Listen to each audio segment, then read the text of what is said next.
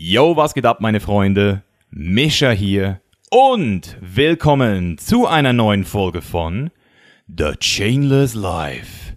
Und diese Folge hier ist an jeden gewidmet, der sich in den letzten Tagen, auch wenn es nur ein bisschen gewesen ist, bemitleidet hat. Die aktuelle Situation ist schwer für jeden.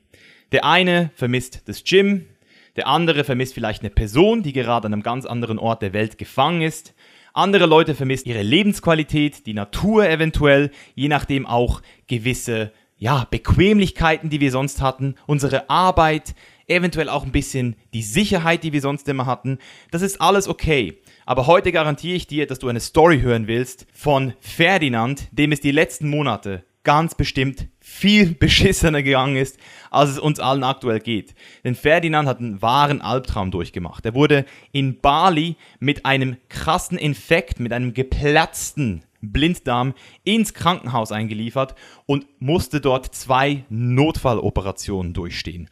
Und das wäre noch nicht alles gewesen. Das Ganze wurde noch viel schlimmer, sehr viele Komplikationen und deswegen reden wir heute über eine Story, die wirklich sehr, sehr, sehr emotional ist, die auch nochmal zeigen soll, in welcher Situation wir uns gerade befinden. Deswegen, wenn du aktuell gesund bist oder sagen wir mal nicht todeskrank bist, nicht Angst haben musst, morgen zu sterben, dann wird dich diese Story auf jeden Fall auch umhauen. Es hat sehr viele Learnings dabei gehabt, nicht nur für mich, sondern ich würde auch mal sagen, einfach für jeden, der eben aktuell so das Gefühl hat, hey, die Welt bricht zusammen, alles ist vorbei diese Story wird dich inspirieren. Sie kann dir nochmal zeigen, wie geil es uns allen geht. Und deswegen, without further ado, Leute, viel Spaß mit dieser krassen Folge mit Ferdinand Beck.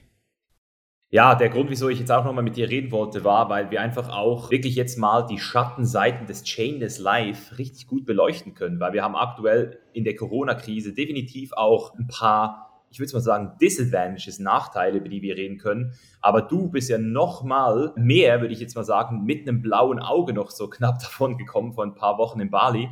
Und deswegen, Ferdinand, weil wir auch erst gerade noch eine Folge mit dir gemacht haben, als ich bei dir gesessen bin, als die Welt noch in Ordnung war, da gab es noch kein Corona, da hattest du noch keine Narbe auf deinem Bauch. Was ist passiert, nachdem ich dich verlassen habe in Bali? Erzähl mal.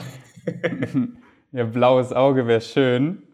Und Narbe wäre auch schön. Mein Bauch ist noch eine riesen Baustelle und Wunde, noch weit offen. Und ich weiß nicht, wie du es mitverfolgt hast, aber ich wäre echt ein paar Mal wirklich, wirklich fast gestorben. Fast gestorben. Also es war, ich wäre ja. fast gestorben. Also es war, es war richtig knapp. Bei manchen Notfalloperationen und manchmal hätten wirklich nur ein Tag schon gereicht oder so, wenn es zu spät operiert worden wäre. Also mein Darm ist zum Beispiel auch geplatzt bei der einen Operation und die letzte Operation war auch sehr, sehr heikel. Aber ja, was ist passiert? Ich will es gar nicht zu ausführlich machen. Ich habe es ausführlich erzählt in einem Video, das heißt meine ganze Krankheitsgeschichte auf YouTube. Und das Video ist nicht leicht zu verdauen. Deswegen sage ich auch immer, schaut euch das Video nicht an. Leider haben viele Leute das nicht verfolgt. Das ist so mein erfolgreichstes Video und trifft die Leute extrem, weil es halt auch wirklich das Krasseste war, was mir je passiert ist. Also was ist passiert? Wir waren beide auf Bali in Django. Schönes Leben. Misha hat mich zum Chainless Life motiviert. Alles ist super, Paradies halt, wie man Bali kennt so. Und dann ab Weihnachten fing das an. Da hatte ich so ganz komische Bauchschmerzen, obwohl ich halt nichts Falsches gegessen habe oder so oder halt oft einen leeren Magen einfach hatte. So, das ging einfach nicht weg und ich war so, hä, was ist das? Und habe dann halt gedacht, ja, das liegt an dem Essen oder dem Essen. Aber es ging einfach nicht weg.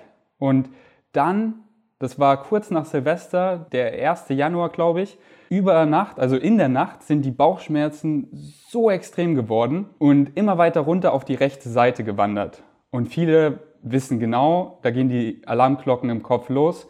Bauchschmerzen auf der rechten Seite, das ist der Blinddarm. Und ich hatte das halt leider gar nicht auf den Schirm, deswegen auch an alle da draußen, ich appelliere an euch, so viel wissen das nicht, weil die halt selber noch nie was am Blinddarm hatten und keine Freunde, denen der Wurmfortsatz rausgenommen wurde. Wenn ihr Bauchschmerzen habt, die sind irgendwie komisch und die sind unten rechts, sofort ins Krankenhaus. Und wartet nicht so lange wie ich, denn jetzt erfahrt ihr, was da Schlimmes passieren kann, wenn man zu lang wartet. Denn ich hatte so schlimme Schmerzen unten rechts und ich hatte halt keine Ahnung, was los ist. Ich habe halt die Verbindung nicht gemacht. Ich war doof, ich bin nicht ins Krankenhaus gefahren. Ich dachte, okay, das geht wieder weg. Extremes Fieber, die Schmerzen wurden immer stärker, wirklich so starke Schmerzen, dass ich öfter einfach weinen musste, weil ich mit den Schmerzen nicht umgehen konnte, weil Schmerzmittel und Schlafmedikamente nichts geholfen haben. Und das war vermutlich schon der Zeitpunkt, wo der Blinddarm sich schon so entzündet ist, dass er geplatzt ist. Weil wenn solche Schmerzen anfangen, das ist wirklich ein geplatzter Blinddarm. Wenn Leute dann fragen, wie, wie fühlt sich das an? Also um es kurz vorwegzunehmen, das hat sich dann auch festgestellt, dass mein Blinddarm sich so entzündet hat, so gewachsen ist, dass er wirklich geplatzt ist. Wie fühlt sich das an? Das sind einfach grausame Schmerzen. Spätestens da geht sofort ins Krankenhaus. Und was mache ich, der noch nie krank war, dem es immer gut geht? Ich bleibe im Bali-Bett liegen. Ja, ja, das geht schon weg. Hier ist wieder eine Schattenseite. Wenn man halt in so einem tropischen Ort ist wie Bali, in einem kleineren Ort wie Canggu, da gibt es keine großen Krankenhäuser. Und da war ich so, ich packe das nicht ins Krankenhaus zu fahren. Die können mir da vermutlich eh nicht helfen. danach geht es mir noch schlechter. Das wird schon besser. Aber es wurde einfach nicht besser. Und dann kam mein bester Freund und auch wirklich Lebensretter, also er hat mir wirklich das Leben gerettet, Philipp, und meinte, komm, ich fahre dich jetzt ins Krankenhaus, hier, ich hole dir ein Auto, kein Scooter, du kannst dich da reinsetzen. Sind ins Krankenhaus gefahren, halt in dieses, das war so eine Mini-Aufnahme in Canggu, die haben dann nur so eine kleine Notfallaufnahme, haben eben gesehen, die Schmerzen sind unten rechts, links gar nichts und meinen dann, ja, das ist der Appendix, sofort ins große Krankenhaus. Und dann bin ich eben ins große Krankenhaus gefahren, hatte ich einen Ultraschall und dann haben sie gesehen, oh mein Gott, der ist schon so angeschwollen, höchstwahrscheinlich geplatzt du musst sofort operiert werden. Und ich war schon in so einem Zustand, ich hatte schon Halluzinationen, ich bin die ganze Zeit fast umgeflogen und die haben mich einfach für Stunden nicht in diesem Krankenhaus aufgenommen, weil die Versicherung einfach noch garantieren musste, dass sie alles zahlen. Und ich war so, ist mir egal, ich zahle selber. Und die so, have a seat, have a seat. Und die anderen Leute gucken mich schon an, die sehen halt, dass ich fast sterbe so. Ich war so schweißgebadet, ich war so bleich im Gesicht und ich war so, bitte nehmen Sie mich einfach auf. Ein paar Stunden später haben sie mich aufgenommen, auch erst am nächsten Morgen dann operiert ich wurde operiert, ich wache auf, haben sie mir erzählt, ja, der Blinddarm ist extrem angeschwollen, ist geplatzt. Die haben sie mir auch gezeigt, das war so, also nicht der Blinddarm, sondern der Wurmfortsatz. Das verstehen viele auch falsch. Der Blinddarm wird nicht angefasst, sondern das ist der Wurmfortsatz. Und Blinddarm und Wurmfortsatz, da gibt es nur ein Wort auf Englisch, das heißt Appendix. Deswegen der, der Wurmfortsatz oder Appendix wurde mir rausgenommen. Und die haben die mir auch gezeigt. Eigentlich ist der ziemlich klein, aber bei mir war das so ein Oschi und halt voll aufgeblatzt. Das sah richtig eklig aus. Also jetzt hier nochmal kurz eine Zwischenfrage. Jetzt bist du in dieses Krankenhaus gekommen, fast schon am Sterben wahrscheinlich. Und die sehen das auch und trotzdem warten sie noch, bis sie diese Versicherung haben und dann warten sie noch mal eine Nacht. Das ist ja eigentlich auch so ein bisschen wie das, was du gemacht hast. Du hast ja auch mehrere Tage gewartet. Also man könnte ja jetzt schon sagen, das Ganze wäre total vermeidbar gewesen. Deswegen jetzt nochmal meine Frage, weil ich ja selbst auch mich immer rühme und sage, ich weiß, was in meinem Körper abgeht, weil ich trainiere, weil ich weiß, was Schmerzempfinden bedeutet. Würdest du sagen, du hast da einfach deine innere Intuition einfach ignoriert? Hast du da einfach diese Stimme in dir, die dir gesagt hat, hey, da ist was faul? Hast du die ignoriert oder gab es die einfach nicht in diesen Tagen vor diesem ganzen Scheiß? Ich würde sagen, in vielen, besonders im medizinischen, wenn es darum geht, wir wissen einen Scheiß. Wir wissen, worauf wir uns so spezialisiert haben, so Ernährung oder auf Training. Richtige Form, wenn man irgendwie Schmerzen hat, kann man es so mit dem Training verbinden. Aber wenn es irgendwas Medizinisches ist, man, wir wissen einen Scheiß. Ich dachte nämlich auch, ja, ich bin zu tief gesquattet, mein Schambein ist irgendwie angerissen oder irgend sowas. Und im Krankenhaus, ich kam mir vor, wie der größte Laie im Allen. Ich, das ging ja dann weiter, kann ich dann später noch erzählen, wenn ich jetzt dann weiter erzähle, wie mein Bauch angeschwollen ist, ich einen Darmverschluss hatte, meine Hoden sind angeschwollen. Und du weißt halt gar nichts darüber, weißt du? Und du bist einfach so hilflos und so auf gute Ärzte angewiesen. Also, das ist halt das Ding, dass wir einfach einen Scheiß wissen und darauf angewiesen sind, ein gutes Krankensystem zu haben, die uns dann in solchen Situationen helfen können. Ja, ja, ja, ja, genau. Aber das Ding ist ja, ich habe ja nicht nach dem Wissen gefragt, sondern mehr nach diesem Gefühl, also war dieser Schmerz denn in deinen Augen noch aushaltbar? Weil du warst ja zu Hause, du hast ja, so wie ich das verstanden habe, hat dein Kollege dir am Schluss diesen Tritt in den Arsch gegeben und dein Leben gerettet. Deswegen, mich würde es einfach interessieren, hast du dir selbst eingeredet, hey, das ist nicht so schlimm? Weil du sagst jetzt, du hättest Schmerzen gehabt, du hättest fast geweint, du hättest Fieber gehabt. Das sind ja eigentlich schon irgendwo wird ja auch der größte Krieger irgendwann mal weich, aber bei dir scheint es ja irgendwie sehr, sehr, sehr lange gegangen zu sein, bis du mal gesagt hast, okay, fuck mal, vielleicht bin ich trotzdem gefickt oder so. Also ich meine, mich würde einfach interessieren, was da bei dir im Kopf abging so. Im Kopf ging schon kaum noch mehr was ab, weil es wirklich so heftig war. Also ich konnte wirklich nicht mehr aufhören vor Weinen, vor Schmerzen. Und du weißt, du kennst es ja selber als Kraftsportler, wir haben einfach eine extrem hohe Schmerztoleranz, so weil wir uns im Gym einfach gut ja, pushen können. Genau. Und das ist halt das Ding, weißt du, wenn man noch nie was Krasses hatte, dann denkt man so, ja, das, das wird schon wieder besser, weil ich war ja immer schon gesund mhm. und so. Mhm. Und es war einfach meine Schuld. Klar, ich war völlig dumm. So, ich werde das jetzt nie wieder so machen, aber es war halt auch der Situation geschuldet, weil ich halt auch geglaubt habe, hey, hier in, in diesem Kaff in Django, da kann mir keiner richtig helfen, weißt du? Ich sagte halt so, wenn ich jetzt so ins Krankenhaus fahre, ich verliere noch mehr Lebensenergie und ich war so, wie viel Lebensenergie habe ich eigentlich noch? Ich war so, ich pack das nicht. Und deswegen brauchte ich einfach jemanden, der mich wirklich stützt, wirklich hinbringt und deswegen bin ich halt so dankbar, gute Freunde zu haben. Und wäre das jetzt ja, in Deutschland Mann. passiert, ich wäre viel früher ins Krankenhaus gegangen, weil ich halt weiß, hey, hier werde ich sofort aufgenommen, ich muss nicht mit der Versicherung rumdiskutieren und so. Und Gut, das sehe ich auf jeden Fall jetzt, weil in Bali, ich war ja auch in beiden Krankenhäusern, im Siam und in dem anderen, und das ist einfach, wenn du dort reinkommst, du fühlst dich da einfach nicht wohl.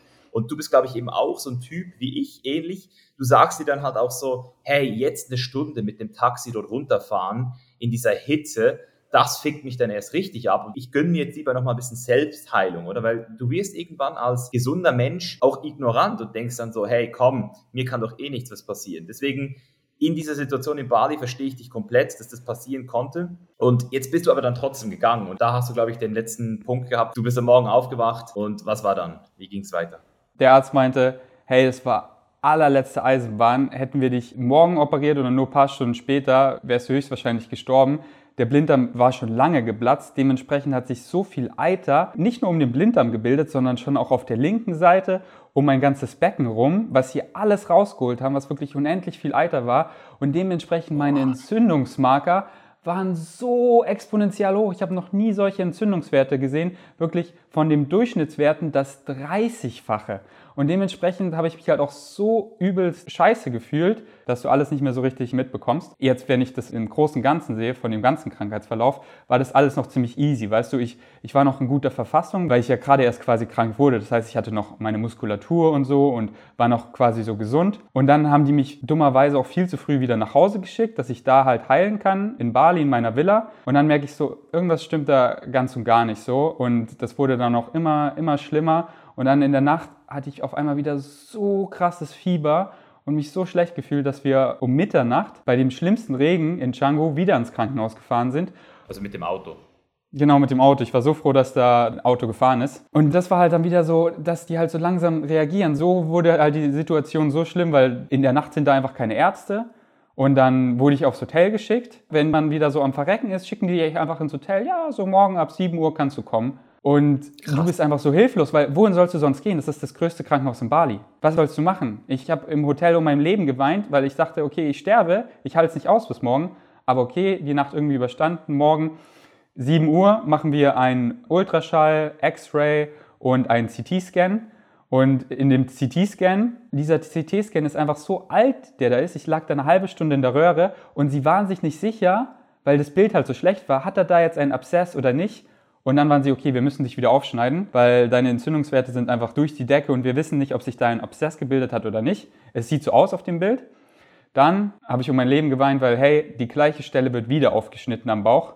Und darauf hat man einfach gar keinen Bock. Aber okay, musste gemacht werden. Das heißt, ich wurde auf die zweite Operation vorbereitet. Und die hat mich dann halt, die hat mich richtig aus dem Leben gefickt. Es war kein Abszess da, es hat sich keiner gebildet. Aber die Operation war wichtig. Ich kann dir auch nicht sagen, wieso. Sie mussten da irgendwas beheben an meinem Darm oder so, was, keine Ahnung. Ich kann es dir nicht erklären. Auf jeden Fall, wo ich aus der zweiten Operation aufgewacht bin. Wenn man am Bauch aufgeschnitten wird und der Darm, der ist so empfindlich, der ist ein so wichtiger Bereich des Körpers. Und wenn man da an der gleichen Stelle zweimal aufgeschnitten wird, da spielt der Darm einfach nicht mehr mit. Das heißt, nach der zweiten Operation hatte ich einen Darmverschluss.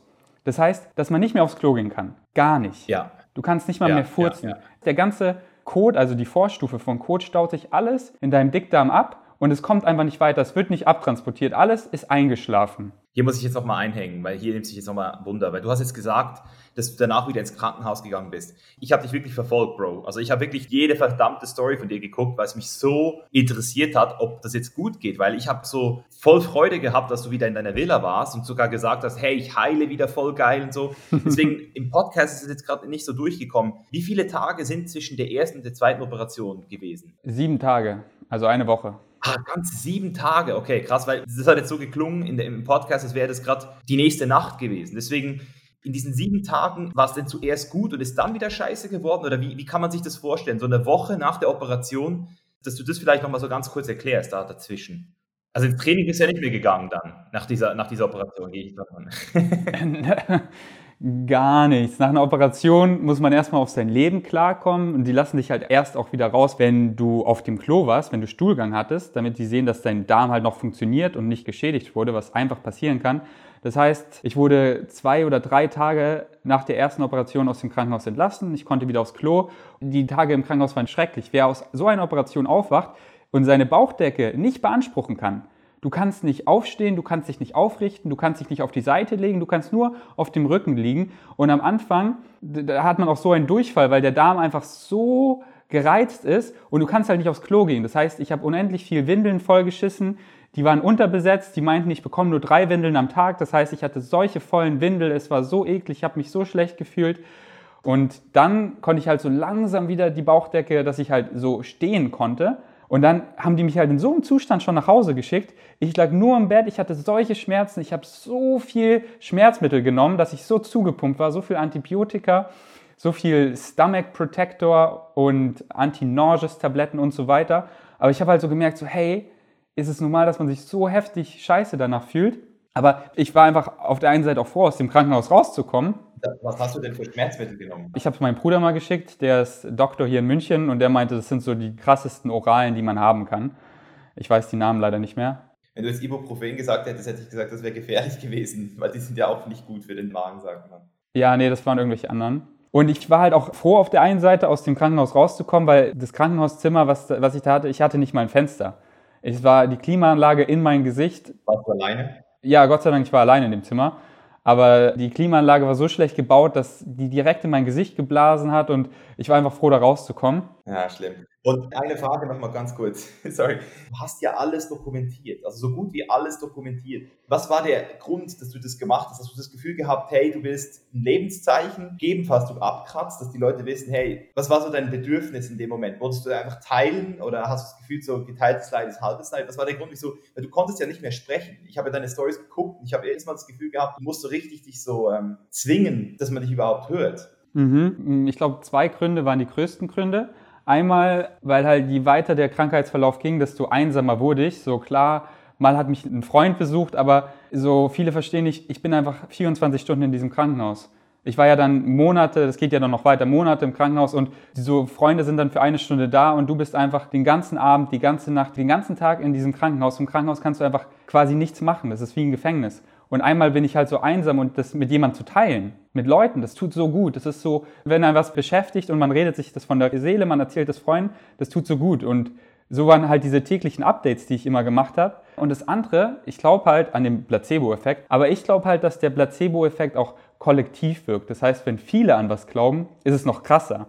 Und da so viele halt meine Situation gesehen haben und meine Interaktion, ich war halt so erstaunt, weil die waren so hoch wie noch nie. Meine Stories haben einfach äh, über Nacht quasi 40.000 Menschen mehr angeguckt, als sie eh schon angucken. Und die sind einfach die ganze Zeit so hoch geblieben und immer höher und höher gestiegen.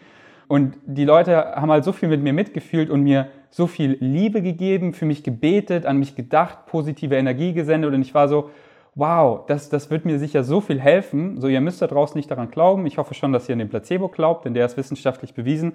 Aber ich denke halt auch, dass der in einer gewisser Weise kollektiv funktioniert. Und ich wollte einfach, besonders in diesen ganz schlimmen Phasen, wo es immer schlimmer wurde, wo ich halt dachte, ich sterbe, wollte ich halt alles, was mir irgendwie helfen konnte, haben. Ich habe, weißt du, ich lag im, im Bett, ich habe das erste Mal in meinem Leben zu Gott gebetet. Weil nicht, dass ich an diesen Gott im Himmel glaube, aber wenn es nur ein Fünkchen hilft, dass ich überlebe, dass es mir wieder gut geht. Ey, ich mach's und ich habe Stunden gebetet.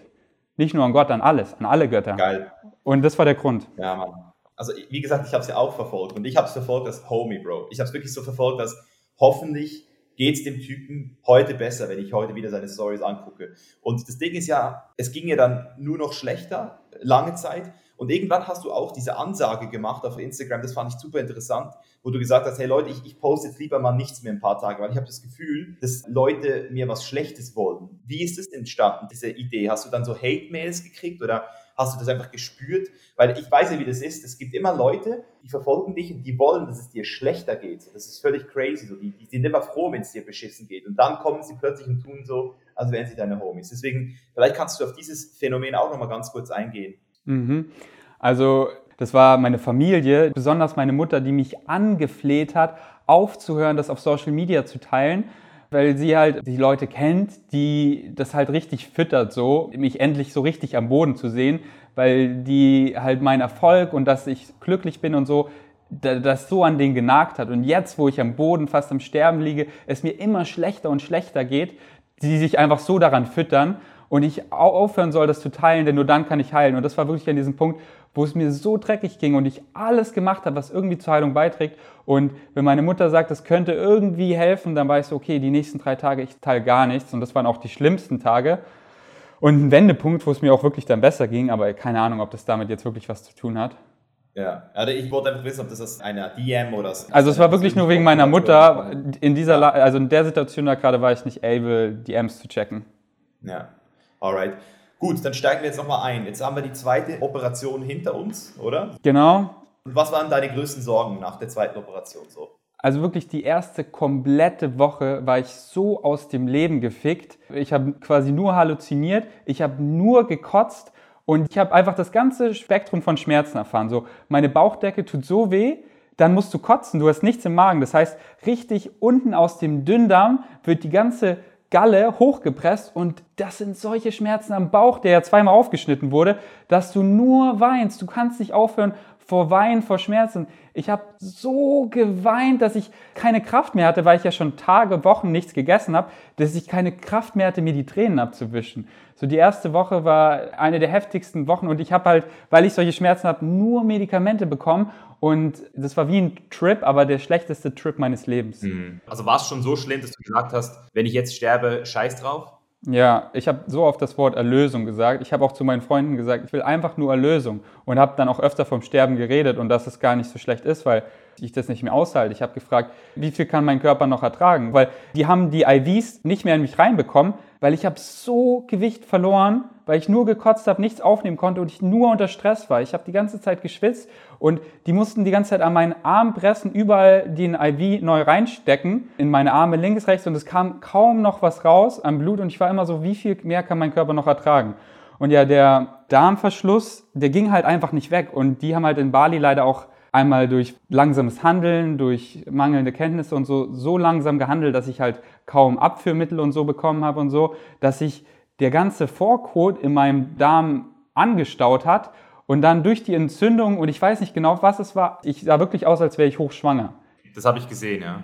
Und ich war, was ist das? Und sie konnten es mir nicht mal genau erklären. Und das waren solche Schmerzen damit verbunden. Und dann fing das halt an, in meinen Hodensack reinzulaufen. Ich dachte halt nie, dass der so viel Kapazität haben kann. Der war wirklich mindestens sechsmal so groß und ich dachte, der platzt gleich. Und dann, dann schicken die mich zum Ultrasound und sie sagt die ganze Zeit irgendwas von Tumoren, dass ich schlimme Tumore hätte, aber sie kann mir halt nichts erklären. Und dann werde ich einfach ins Bett geschickt und ich meine so, aber ich, ich muss doch jetzt einen Arzt sehen. Mir, mir, mir muss doch jetzt jemand helfen. Ich habe solche Schmerzen, die ich nicht deuten kann und meine Hoden platzen, mein, mein Bauch, was, was ist da los? Und die so, ja, ist da, erst morgen, so gegen Mittag kommt einer. Und so wurde ich dann Nächte alleine im Bett gelassen und ich habe um mein Leben geweint. Bali wurde auf einmal so zum Albtraum. Es war auf einmal das größte Gefängnis. Ich war so alleine. Ich wollte nur doch meine Mutter wieder umarmen. Ich wollte nur wieder nach Hause. Ich wollte einfach nicht in diesem Bett sterben. Aber ich liege hier mit den schlimmsten Schmerzen. Mir wurde gesagt, ich habe irgendwelche Tumore, aber keiner. Ich habe einfach diese Uncertainty. Ungewissheit. Du weißt nicht, was mit dir los ist. Und du denkst so,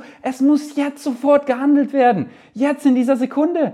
Und du kannst natürlich nicht schlafen, weil du solche Schmerzen hast. Und du weinst und du weinst um dein Leben. Du schluchst. Du drückst die ganze Zeit diesen Knopf, aber sie geben dir einfach eine Kälte. Du merkst, dass sie keinen Bock auf dich haben. Es ist ihnen scheißegal. Und ich habe wirklich geweint, bis ich mir nicht mehr die Tränen abwischen kann. Das war so heftig. Und dann ja.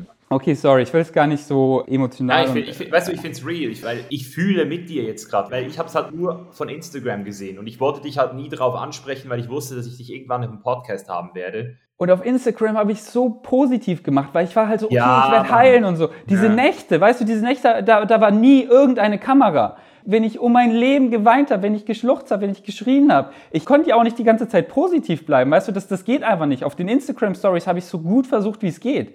Aber diese schlimmen Momente, wenn du einfach in diese negative Spirale auch kommst, wo du nur noch Erlösung willst, wo du wirklich dich auch umguckst, wie du dir schnell Erlösung schaffen könntest, das waren solche dunklen, schlimmen Gedanken. Aber wenn du einfach solche Schmerzen hast, dass du nicht mehr auf dein Leben klarkommst, weißt du, dann haben diese kolikartigen Schmerzen angefangen. Ich weiß nicht, ob du das kennst. Das ist, wenn der Darm sich nicht mehr bewegt, aber er versucht sich zwangshafter zu bewegen und das tut so weh. Und wenn dann die Bauchdecke noch zweimal aufgeschnitten wurde, das verkrampft sich so, dass du deine Fingernägel in dich reinbohrst, weil du den Schmerz verteilen möchtest. Und diese Schmerzen, die wirklich sind wie Wehen, die kommen einfach alle 30 Sekunden. Und sie hören nicht auf für drei Tage. Das ist jetzt das Ende von Bali, wo ich wirklich mein Leben gerettet habe, weil ich selber nach Hause geflogen bin. Diese Schmerzen, diese kolikartigen Schmerzen, sie hören nicht auf. Also es gab nur zwei Operationen in Bali, gell? das habe ich genau. im Kopf gehabt. Zwei Operationen. Und das war der Moment, ich schwör's dir, Alter, das war der Moment, als du das in deiner Story gesagt hast. Also gesagt hast, hey Leute, ich muss jetzt irgendwie wieder nach Deutschland, weil deine Freundin damals, deine Ex-Freundin jetzt mittlerweile, die ist ja gegangen, das war ja auch super deep, da können wir vielleicht nachher nochmal drüber reden. Aber das Ding ist ja auch, als du mir dann so gesagt hast, also mir in der Story sozusagen, ich gehe jetzt nach Deutschland. Da habe ich zum ersten Mal gecheckt, was jetzt gerade abgeht. Ich habe so gesagt, Alter, wenn der jetzt in ein Flugzeug steigen muss, wenn der jetzt an den verfickten Flughafen muss, in diesem Zustand. Also ich weiß ja nicht, wie schlimm das gewesen sein, aber ich glaube, dieser Flug musste ich wahrscheinlich nochmal komplett aus dem Leben gefickt haben, so, wenn ich das mir vorstelle. Ja, ja, ich werde es jetzt erzählen. Genau, also ich wollte ja ursprünglich mit meiner Freundin damals, also jetzt Ex-Freundin, nach Hause fliegen, konnte den Flug halt nicht wahrnehmen, weil ich halt einfach in überhaupt keiner Verfassung war. Die Ärzte es mir nicht erlaubt haben zu fliegen. Und ich lag jetzt schon wieder über zwei Wochen nach der zweiten Operation im Bali-Krankenhaus, wenn nicht sogar drei Wochen. Und es wurde einfach nicht besser, sondern nur schlimmer und schlimmer. Also ich konnte eh so gut wie kaum schlafen, aber dann konnte ich wirklich drei Nächte null schlafen. Vielleicht so eine halbe Stunde irgendwie ganz komischen Schlaf. Aber wenn du so im Schlafmangel bist und du weißt, du musst nochmal operiert werden, weil irgendwas am Darm nicht stimmt. Ich musste quasi mein eigener Arzt sein in so vielen Situationen. Ich habe halt durch meinen Bruder und so, durch die Ems halt so viel gelernt und durch Expertenmeinung wusste ich, okay, ich brauche eine krasse Operation. In Bali kriegen die es nicht hin. Wenn ich hier bleibe, sterbe ich. Das heißt, ich muss nach Hause fliegen. Und dann war wirklich in meinem Kopf umschalten. Ich muss nach Hause kommen. Und mich ruft die Auslandskrankenversicherung an. Ja, ah, ja, by the way, wir haben gesagt, wir zahlen alles, wir zahlen gar nichts. Das war noch, da bin ich, ja, da bin ich das erste Mal am Telefon, habe ich hyperventiliert. Weil ich in diesem Moment auch nicht wusste, sind es 20.000, 30.000, 80.000? Ist mein ganzes Leben verkackt, noch zusätzlich? Ich habe nicht nur meinen Wurmfortsatz, meine ganzen Muskeln, mein Gewicht, meine Gesundheit verloren, sondern auch noch mein ganzes Geld und meine Zukunft.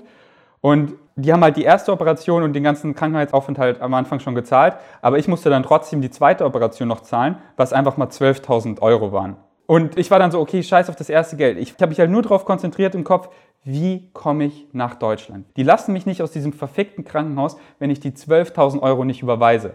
Und ich mit den heftigsten Schmerzen meines Lebens und so in einem so schwachen Zustand. Und jeder da draußen, der sagt, der hat Low Energy, der hat keinen Plan, was Low Energy eigentlich wirklich bedeutet. wirklich. Ich, hat, ich, ich, ich dachte so, ich fühle mich so richtig low, wenn du in deinem Kopf hundertmal eine Bewegung durchgehst und dann denkst, du hast sie schon gemacht, aber du hast sie gar nicht gemacht, weil es so eine Überwindung ist.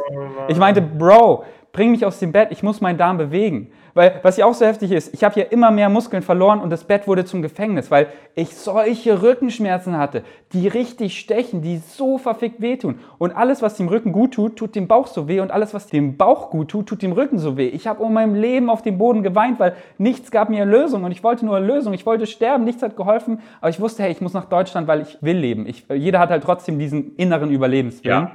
Und dann habe ich halt mit meiner Kreditkarte telefoniert, das Überweisungslimit und dann so viel, wie ich davon abheben konnte, dann mit meiner Mutter, mit meinem Opa, mit drei verschiedenen Kreditkarten von ihm noch, mit diesem Scheißgerät in Bali. Und dann haben sie mich ewig warten lassen, bis ich endlich irgendwann diese 12.000 Euro überwiesen habe. Und dann meinte ich so, okay, ich darf jetzt gehen, ich muss nichts mehr zahlen, habe mir jetzt nochmal bestätigen lassen dreimal. Und dann war ich so, okay, Philipp. Und Philipp hat mir da wieder das Leben gerettet. Er hat seinen Rückflug sausen lassen. Er ist wegen mir in Bali geblieben und mit mir zusammen zurückgeflogen. Er hat dann für uns den Rückflug gebucht, weil dann wussten wir, okay, wir können das Krankenhaus verlassen. Um 5 Uhr morgen hat er mich im Krankenhaus abgeholt. Ich war, ich war eine Leiche. Ich konnte nichts schleppen, gar nichts. Er hat mich in einen Rollstuhl gepackt, er hat meinen Koffer genommen, wir sind aus dem Krankenhaus raus, wir sind zum Flughafen. Da wäre es fast wieder gescheitert. Am Flughafen die haben meine Verfassung gesehen, die waren so, nee, Sie können nicht fliegen, schauen Sie sich mal an, wir machen keine Notfalllandung, das ist einfach für die ein riesen wirtschaftlicher Verlust. Und dann innerlich diese Panik, die du hast, weil wenn du weißt, dass es scheitert, stirbst du. Das heißt, du musst es schaffen. Und ich bin da, ich bin am Flughafen, diese, diese innere Panik, aber ich, okay, ich muss es jetzt runterspielen. Ach ja, alles gut, lassen Sie mich hier mit dem Arzt telefonieren. Mir wurde nur der Blinddarm rausgenommen, kleine Operation, alles gut. Vielleicht kann ich in der ersten Reihe sitzen, dass ich mehr Beinfreiheit habe und so. Halt voll runtergespielt. Und dann ewig ging es hin und her innerlich. Ich bin gestorben. Ich hatte halt solche Panik, weil die schicken mich jetzt wieder nach Hause und ich sterbe in Bali. Aber dann habe ich es geschafft. Ich durfte fliegen. Die haben mich dann mit dem Rollstuhl zu meinem Gate gefahren. Und halt diese kohlegartigen Schmerzen, die waren halt die ganze Zeit da. Ich musste die Träne unterdrücken und alles, damit die mich halt in diesen Flieger lassen. Und dann kam ich in diesen scheiß Flieger und ich war so happy, es geschafft zu haben. Aber dann ging es los, weil, kennst ja, es ist nicht so zwei Stunden Flug, sondern es ist ein Tagesflug. Das heißt, du musst umsteigen, insgesamt reist du einen ganzen Tag quasi. Und das war der schlimmste Flug meines Lebens. Wenn du wirklich jede fucking Sekunde so präsent sein musst und du hast jede Sekunde solche Schmerzen und du, weißt du, das, du fängst an zu zählen. Das ist wie im Gym. Du bist so, fuck, es wird so heftig. Noch zwei, noch ein Rap bis zum Muskelversagen. Und wenn man solche Schmerzen hat, dass man so Erlösung, Erlösung in meinem Kopf. Eins, zwei, ich zähle bis zehn. Okay, ich zähle nochmal bis zehn. Und dann, der Schmerz wurde immer schlimmer während dem Flugzeug und ist hochgewandert zu meiner Schulter, zu meinem Herzen. Und auf einmal tut mein Herz so weh und ich war okay. Ich habe mich schon so irgendwie damit abgefunden. Irgendwie, wenn man so kurz vor dem Tod ist, dann, also so war es bei mir, war ich so, okay, was ist jetzt das Wichtige? Ich will alles noch bereinigen, was irgendwie in der Luft zwischen meinen engsten Personen ist. Und zwischen meiner Ex-Freundin, da war noch was. Zwischen Philipp und mir, da war noch was. Zwischen anderen Freunden, da war noch was. Ich habe auf WhatsApp wirklich so drei Seiten Texte zu allen verfasst und das dann schon so abgesendet, dass wenn das Handy Internet hat, dass es gesendet ist. An alle meine Leute. Und habe wirklich alles ausgesprochen, was mir noch leid getan hat, was ich falsch gemacht habe, was so, weißt du, wenn noch was in der Luft ist, das kennt man ja so. Und ich wollte das alles bereinigen, aber dass ich quasi im Reinen bin. Und das hat einmal so gut getan, auch jetzt so für den Long Run, weil halt diese Beziehung zu meinen Freunden, die Beziehung zu meiner Ex-Freundin, die ist so gut. Wir sind einfach jetzt so, das ist einfach so ein schönes Gefühl. Aber dann, wir sind umgestiegen eben, da hat Philipp Ehrenmann, er hat mir so ein Auto besorgt, dieses Mini-Card, um mich zum anderen Gate zu fahren, weil für mich wäre das eine Weltreise gewesen. Ich hätte es nicht geschafft. So, ihr hättet mich da sehen müssen. Ich wiege nun mal über 90 Kilo, ich war knapp 70 Kilo schwer. Wenn man auf einmal in so kurzem Schlag 20 Kilo verliert und, und wirklich seit Wochen nichts gegessen hat, nicht geschlafen hat, und täglich einem Blut abgenommen wurde, man so viel Medikamenten, so viel Stress hat, siehst du halt dementsprechend auch so aus. Aber egal, ich kam in den zweiten Flieger, ich war so, ja, ich habe es geschafft. Und was mich am Leben gehalten hat, ich war so, ich wusste halt, meine Mutter, die kam von München nach Berlin in Tegel und wartete auf mich. Ich war so, ich will nur meine Mutter noch umarmen. Dann bin ich happy, nur meine Mutter umarmen. Ich habe es die ganze Zeit in meinem Kopf wiederholt, jede Sekunde. Ich will nur noch meine Mutter umarmen. Zwei Stunden, vier Stunden, sechs Stunden, acht Stunden später, irgendwann Tag später, es war schlimmster Slow-Motion-Flug, komme ich zum Flughafen, in Drehen, wirklich war ein Wasserfall, umarme ich meine Mutter und meine Mutter war halt auch so fertig. Die hat halt das alles halt auch so fertig gemacht. Die wollte die ganze Zeit auch nach Bali fliegen und ich habe halt gesehen, sie ist auch so fertig. Ich war so, okay, was voll dumm war, wir sind noch in meine Wohnung gefahren, weil ich wollte ihr halt noch ein bisschen Schlaf geben.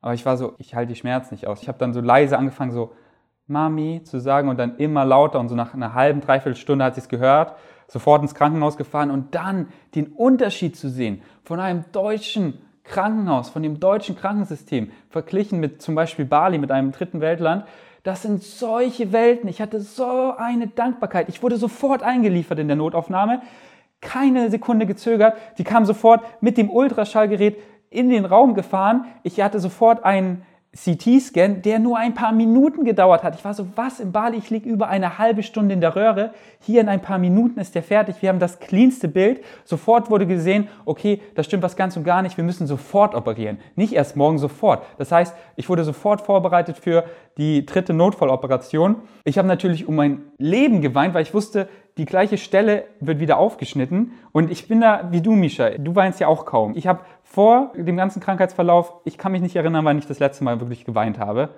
Und in dieser Zeit und auch jetzt noch, was ich für ein emotionales Frack teilweise geworden bin, das ist wirklich heftig. Aber ja, dann wurde ich auf die dritte Operation vorbereitet und diese Dankbarkeit, weißt du, ich komme in diesen Operationsraum, High-Technik, da waren 15 Leute, die sich nur um mich gekümmert haben ich war komplett nass geschwitzt, komplett nass mit Tränen und ich meinte einfach nur so, ich weiß, es ist euer Job, so, aber ich bin euch einfach so dankbar. Ich bin euch so dankbar, dass ihr das jetzt hier nur für mich macht und mir helft und mein Leben rettet.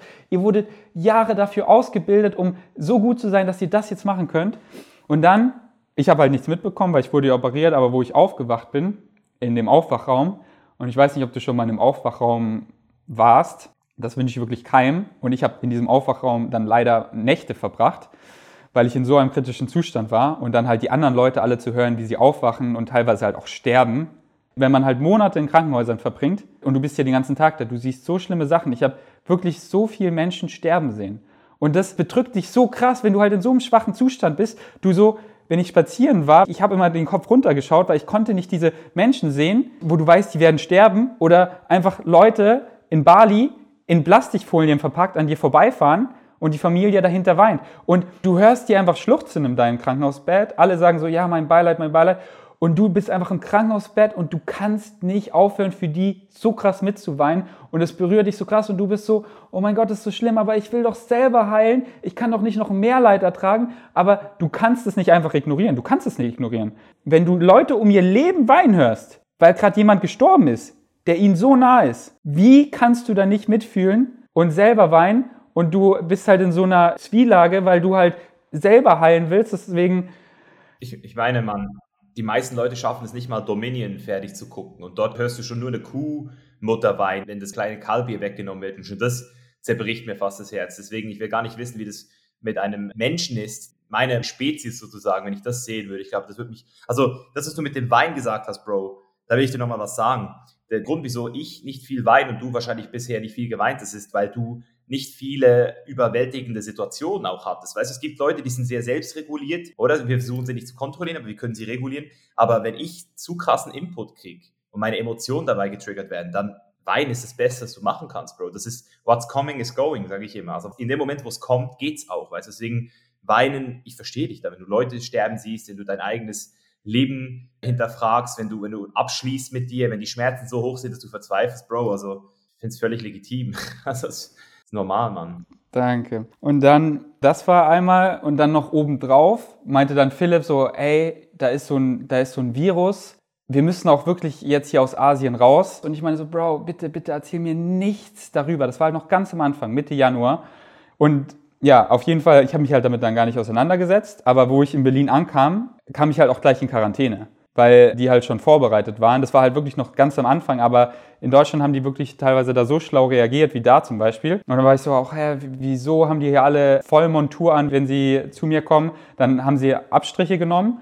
Und das dauert halt so zwei, drei Tage, bis man eben weiß, ob ich den Coronavirus habe oder nicht. Und dementsprechend war ich halt noch in Quarantäne. Das heißt, ich wurde von allen anderen isoliert. Und das war. Also warst du deswegen im Aufwachraum die ganze Zeit? War das der Grund? Nee, im Aufwachraum war ich, weil meine Situation einfach so kritisch war, weil ich in so einem kritischen Zustand war. Ich wach von der dritten Operation auf, ich habe so geschlottert, mir war so kalt. Ich habe keine Muskeln, kein Fett mehr an mir dran und liege über drei Stunden mit einer krassen Operation, meine Bauchdecke weit offen, in einem kalten Raum. Die geben mir Decken, die geben mir warme Decken, mir wird einfach ums Verrecken nicht warm. Ich war blau, mir war so arschkalt. Irgendwann wurde mir dann wärmer und dann habe ich halt richtig angefangen zu schwitzen. Mein Körper hat nicht aufgehört zu schwitzen und langsam lässt so diese äh, die, die ganzen Medikamente nach und ich merke einfach, wenn der Bauch dreimal an der gleichen Stelle aufgeschnitten wird und das Krasse war ja, weil während der dritten Operation, wo sie meinen Darm eben gefixt haben, ist ja geplatzt, weil der halt sich so durch diese peristaltischen Bewegungen so verkrampft hat, über so viele Tage ist er einfach geplatzt, dass sie meine Bauchdecke an meinem Bauchnabel vorbei weiter hoch aufschneiden mussten, um den zu fixen. Alles, was sich angestaut hat, durch den wochenlangen Darmverschluss, mussten sie halt rausholen und halt so eklig durch meinen Mund, durch meine Nase, literweise, wirklich scheiße. Und dann noch links, rechts Schläuche, dass halt noch Darmsekret abfließen kann. Ich schaue an mir runter, wo ich dann so langsam auf mein Leben klarkam nach der dritten Operation und sehe einfach links und rechts Schläuche raus, meine Bauchdecke noch offen mit einem Riesengerät, wo einfach Darmsekret rausfliegt, eine Magensonde, also ein Schlauch durch die Nase zum Magen hin, die so weh tut, dass du nicht reden kannst ohne Schmerzen, dass jedes Mal Schlucken so weh tut wie die schlimmsten Halsschmerzen. Aber das war alles nebensächlich, weil diese Schmerzen, wo die Schmerzmittel weg waren, am Bauch einfach die ganze Bauchdecke hat sich angefühlt wie tausend Stiche, jede Bewegung, ich konnte nichts anspannen und ich hatte halt alle Muskeln, alles Fett verloren, dass ich solche Rückenschmerzen noch hatte. Das Bett wurde so zu Qual. Es war nicht so, ich kann hier ausruhen. Nein, der Rücken tut so halt stechen, nicht einfach nur so bei einer Bewegung, so stechend. Und dann haben sie halt nichts mehr aus mir rausbekommen. Sie, der IV hat kein Blut, nichts mehr aus mir rausbekommen. Dann waren sie, okay, wir müssen dir das jetzt in den Hals stechen. Und dann haben sie halt die, den Anschluss mir in den Hals gestochen. Und da war, war der nächste Moment, wo ich fast gestorben wäre, weil sie stechen mir das in den Hals und mein Herz fängt so an zu pochen. Die ganzen Geräte schlagen Alarm, da waren so viele Monitore und ich fasse an mein Herz und es schlägt mir in meine Hand. Es fällt fast raus. Es hat, mein Herz hat so wehgetan und so gepocht wie noch nie zuvor. Und es war nicht so, dass ich aufgeregt war oder so, weil ich hatte einfach null Energie. Aber es hat so wehgetan, wie es gegen meine Haut geschlagen hat. Und dann haben sie halt schnell reagiert, mir verschiedene Sachen, aber es hat nicht aufgehört, es hat nicht aufgehört. Und ich habe quasi schon so, ich will nicht sagen das Licht gesehen, aber quasi so kurz davor. Aber dann durch alle möglichen Sachen, keine Ahnung, ich kann dir nicht sagen, was, ich habe da dann auch noch nicht mehr viel mitbekommen, hat sich das Herz so irgendwie beruhigt. Und dann, weil ich halt in diesem kritischen Zustand war, haben sie mich halt in dieser Aufwachraum ein paar Tage gelassen, wie ich halt noch so unterbewusst gehört habe, wie Leute Todesqualen haben, weil sie auch aufwachen oder dann halt wieder sterben. Und dann kam ich eben in die Intensivstation und die meinten, ich bin die gesündeste Person, die auf der Intensivstation liegt. Und das hat mir halt wieder so krass Perspektive gegeben, weil ich war so, meine Situation gerade und ich bin der gesündeste, der hier liegt. Und dann wurde ich auch ein bisschen abhängig von den Drogen, weil die Schmerzmittel sind wirklich wie Heroin, sind wirklich wie Drogen. Hast du auch Opiate gekriegt dann? Die ganze Zeit. Und ich wurde, ich habe sie halt alle intravenös bekommen und da wirken sie halt sofort. Und ich wurde halt so abhängig, weil die halt so krass wirken, wie halt harte Drogen. Weißt du, das ist wirklich, die Schmerzen sind auf einmal weg. Wirklich auf einmal weg. Du fühlst dich gut, du fühlst dich sogar ein bisschen glücklich und alles ist einfach gut für so 20 Minuten. Und du kannst endlich mal durchatmen, du kannst normal reden auf einmal ohne Schmerzen und dann ist es wieder weg und du bist am Sterben. Und ich wollte es halt die ganze Zeit. Irgendwann meinten die, wir können dir das nicht mehr geben. Du, du wirst so sleepy, du wachst da nicht mehr auf und dann geben die mir orale Schmerzmittel und ich so, die wirken nicht, die wirken gar nicht, ich brauche mehr, ich brauche was krasseres, geben sie mir. Und dann war ich so, fuck, ich bin gerade zum Chunky geworden. Und dann habe ich mich halt an die Oralen gewöhnt und so. Und auf jeden Fall, ein paar Tage später kam ich von der Intensivstation in mein Krankenhauszimmer. Ich habe als wirklich einer der einzigen ein Einzelzimmer bekommen was so ein Privileg war, weil die anderen waren halt zu dritt da drin. Und das sind halt oft alte, kranke Menschen, wenn du halt die ganze Zeit mit deren Leid auch noch beschäftigt bist, so.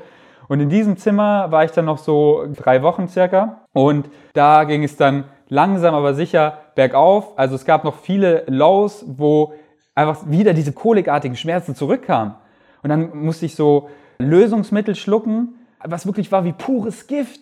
Und ich habe alles wieder ausgekotzt, mein ganzes Zimmer voll. Und dann wieder diese Schmerzen, wenn du kotzt und es kommt unten raus und die Bauchdecke tut so weh.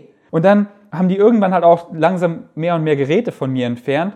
Und der Bauch war halt noch so offen, das heißt, sie konnten ihn halt nicht mehr zunähen, weil der Bauch so geschwollen, so offen war, dass wenn du ihn zunähst, dann hast du halt einfach einen riesen Hohlraum. Oben ist es zu und dann hast du diesen riesen Hohlraum und dann bilden sich da halt Keime und so, du kannst es nicht sauber halten und dann entzündet sich das. Das heißt, deswegen ist mein Bauch halt immer noch offen, weil er jetzt von unten nach oben zuwachsen muss und es ist halt ein langwieriger Prozess. Also vielleicht in drei Wochen ist meine Bauchdecke zu, aber das heißt halt nicht, ja, jetzt kann ich wieder trainieren oder so. Dann habe ich aber nicht mehr diese Riesengefahr, mir es nochmal aufzureißen, meine Fascia und die vierte Notfalloperation zu haben. Dann kann ich langsam mehr und mehr heilen und langsam dann vielleicht so in drei Monaten wieder langsam anfangen zu trainieren. Also es hat mich wirklich hart aus dem Leben gefickt und ich könnte noch so viel schlimmes Zeug erzählen, aber ich... Ja, ist, wir haben genug. Aber, aber das Ding ist, Bro, weißt du, mit diesen ganzen Sachen kommen ja auch ultra viele Learnings. Weil ich finde die Story so krass. Also ich bin so froh, haben wir diesen Podcast jetzt gerade gemacht, weil es gibt mir einfach auch nochmal so den Kontrast in der jetzigen Situation mit Corona, wo ich selbst dabei erwische manchmal, wie ich mir sage, hey Alter, ich kann nicht mal mehr raus, weißt du. Und jetzt, wo ich das höre, denke ich so, Alter, zum Glück bin ich gesund. Ey, ich kann nicht aufhören zu grinsen. Der Fakt, dass ich am Leben bin und kaum Schmerzen habe, das ist das geilste Gefühl. Weißt du, wie oft ich die letzten Wochen einfach geweint habe, weil ich so glücklich bin. Wirklich diese Lebensfreude. Das heißt echte Lebensfreude. Und jeder kennt es. Jeder war schon mal zwei, drei Tage krank und danach so, oh, ich bin jetzt so dankbar. Und nach einer Woche hast du völlig vergessen so. Aber wenn man durch sowas gegangen ist, fast gestorben zu sein, da wird einem das so ins Gehirn gebohrt, dass ich diese Dankbarkeit, denke ich, nie wieder verlieren kann. Und wenn einem ein Grundbedürfnis wie die Gesundheit, das Leben quasi ganz weggenommen wird, dann weißt du, was wirklich wichtig ist im Leben. Und ich sage dir jetzt schon, jetzt schon sage ich dir, obwohl ich dachte, ich sage das erst nach einem Jahr, vielleicht, dass das das Beste ist, was mir im Leben je passiert ist, weil ich mich so zum Positiven geändert habe. Ich wurde einfach eine so viel nicere Person. Ich bin einfach meine gestörte Selbstwahrnehmung, wo es nur um mich ging, wo es nur um mein Äußeres ging, wo ich mich verrückt gemacht habe. Ich dachte wirklich, ich habe kaum Muskeln und bin fett. Und ich gucke mir alte Bilder an, ich war einfach muskulös und ripped. Und ich hatte so eine gestörte Selbstwahrnehmung. Es ging nur um mich, mich, mich, mich, mich. Weil alle Bedürfnisse waren ja immer gedeckt. Ich hatte ja immer was zu essen. Ich war ja nie mal drei Tage hungrig. Ich war ja nie wirklich krank. Und dann kommt man halt in diesen Kreislauf mit Bodybuilding schnell mal. Und dann hatte ich halt diese Competition, diese Men's Physik Competition, wo ich so eine gestörte Selbstwahrnehmung hatte.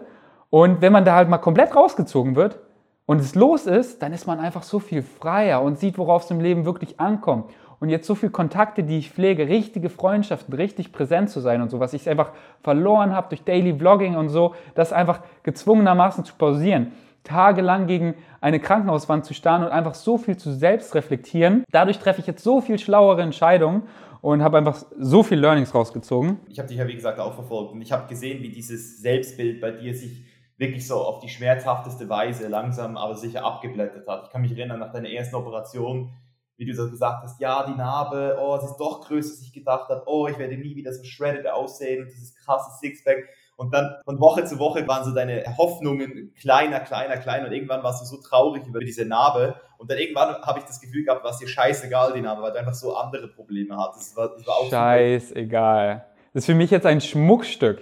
Ich trage es jetzt mit Stolz. Weißt du, am Anfang, wo ich dann auch das, das erste Mal gesehen habe, es sah so schlimm aus. Ich wusste gar nicht, dass die an meinem Bauchnabel vorbei den Bauch hochgeschnitten haben. Das sah so schlimm aus. Und ich habe an mir runtergeguckt. Ich habe jedes Mal geweint, wenn ich an mir runtergeguckt habe. Mir wurde schlecht. Ich habe einmal sogar gekotzt.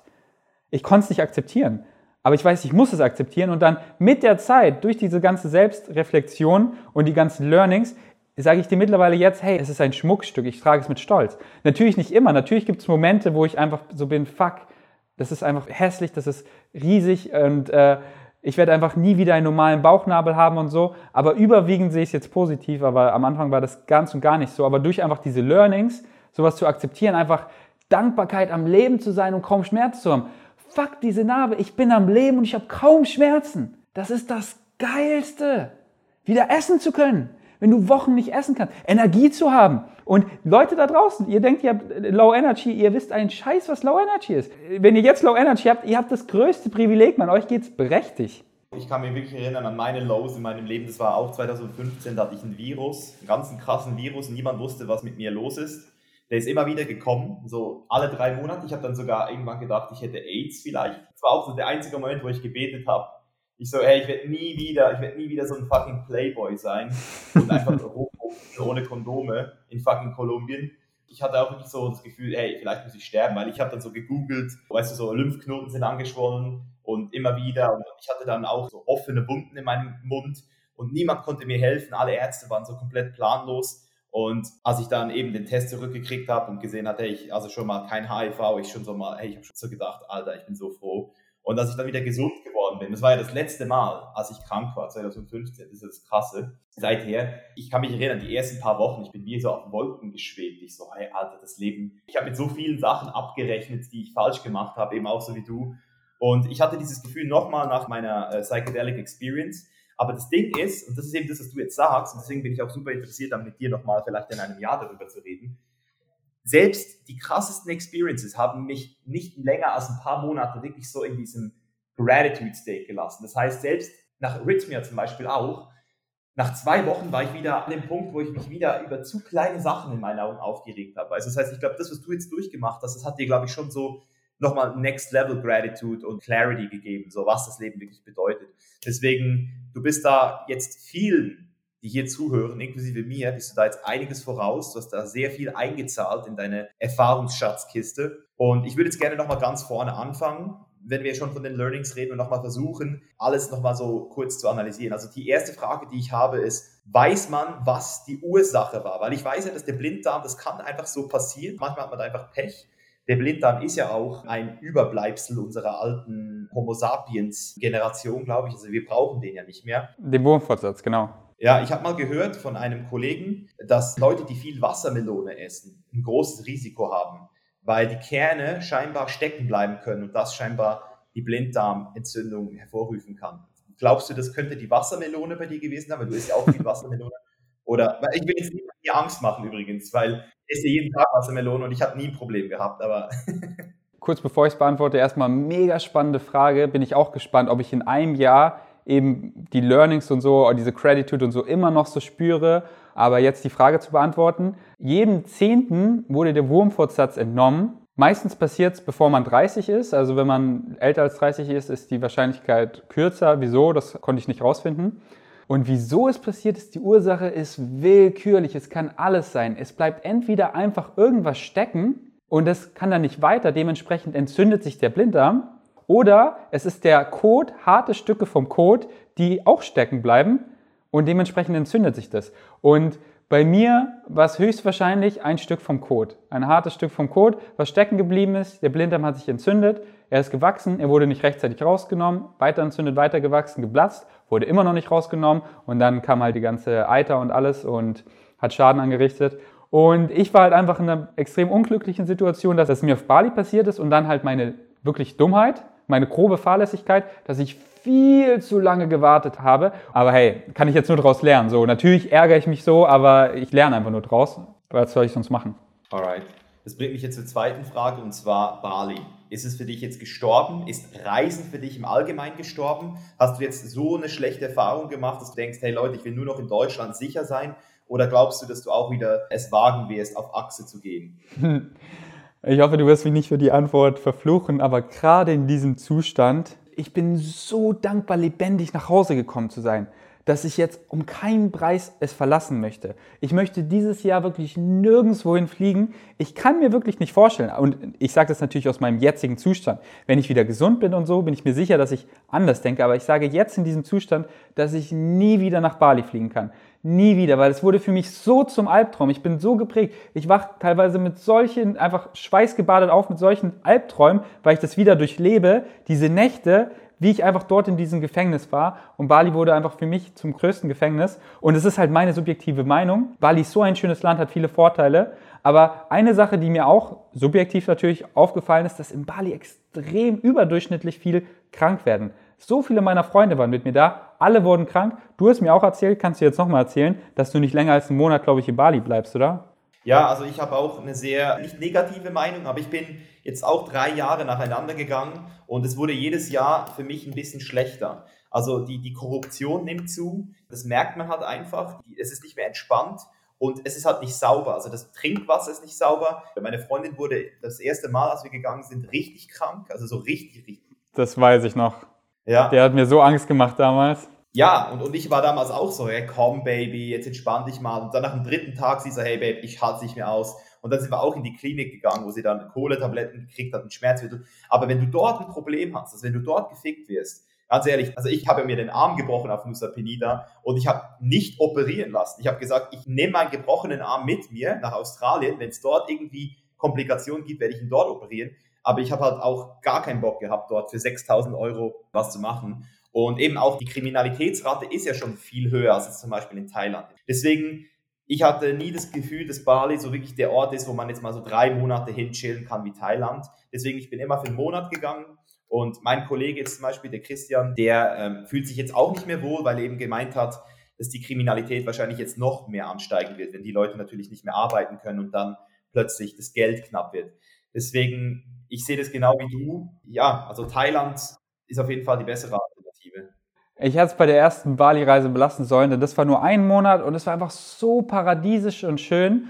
Und jetzt bin ich halt drei Monate hingefahren und habe dann halt auch den Preis gezahlt. Alle meiner Freunde wurden öfter krank und ich halt dann richtig. Aber jetzt zu deiner Frage zurückzukommen, außer Bali, also ich habe dieses Jahr alles abgesagt oder abgelehnt, was so reinkam, wirklich auch Kurztrips, so von meinem Supplement-Sponsor nur in die UK oder so. Ich meine so, nein, ich, ich kann wirklich nirgendwo hin, also ich, ich will nirgendwo hin, weil ich so dankbar bin. Das ist genau das, wovon ich in Bali geträumt habe. Werde ich eines Tages wieder in meine Wohnung kommen, zu Hause sein. Ich werde nie wieder gehen. Natürlich will ich natürlich wieder reisen, aber dieses Jahr will ich es erstmal sacken lassen. Wirst du auch nicht mehr, Ferdinand. Dieses Jahr wird niemand mehr rein. Genau, deswegen wollte ich ja, wollte ich ja zusätzlich noch sagen, also äh, jetzt ist ja nochmal die Situation verstärkter und ungewisser, wann man überhaupt wieder reisen kann. Aber gehen wir mal aus, Corona beruhigt sich innerhalb der nächsten Monate und man könnte wieder reisen. Würde ich dieses Jahr nur nach Österreich reisen, weil es einfach für mich wie mein zweites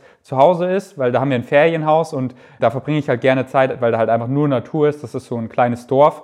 Aber dieses Jahr will ich wirklich nur nach Österreich reisen und dann die nächsten Jahre wirklich erstmal nicht mehr Long-Term fliegen. Außer man hat halt so krasse Opportunities wie Game Changer und so wie du das machst, weißt du, auch wie du es heute in der Story gepostet hast, so ich verstehe das 100 Prozent und jeder, der dich dafür kritisiert, der checkt einfach nicht. Also nochmal Leute ganz kurz zum Mitschreiben oder zum Mitmeißeln für die Dorfbevölkerung. Misha, seine Bilanz ist so im Grün. Misha, du kommst aus den positiven Zahlen nicht mehr raus egal wie du es jetzt verkackst, weil du einfach so viele Leute inspiriert hast, sich pflanzlich zu ernähren, die dementsprechend so viel weniger tierische Produkte essen. Dadurch ist einfach exponentiell weniger CO2 in der Umwelt und so weiter. Also außer du wirst jetzt der nächste Adolf Hitler, kommst du einfach aus den grünen Zahlen nicht mehr raus, ganz egal wie viel du fliegst. So Leute, die diese Connection nicht machen, obwohl du es so oft erklärt hast, die checken es einfach nicht.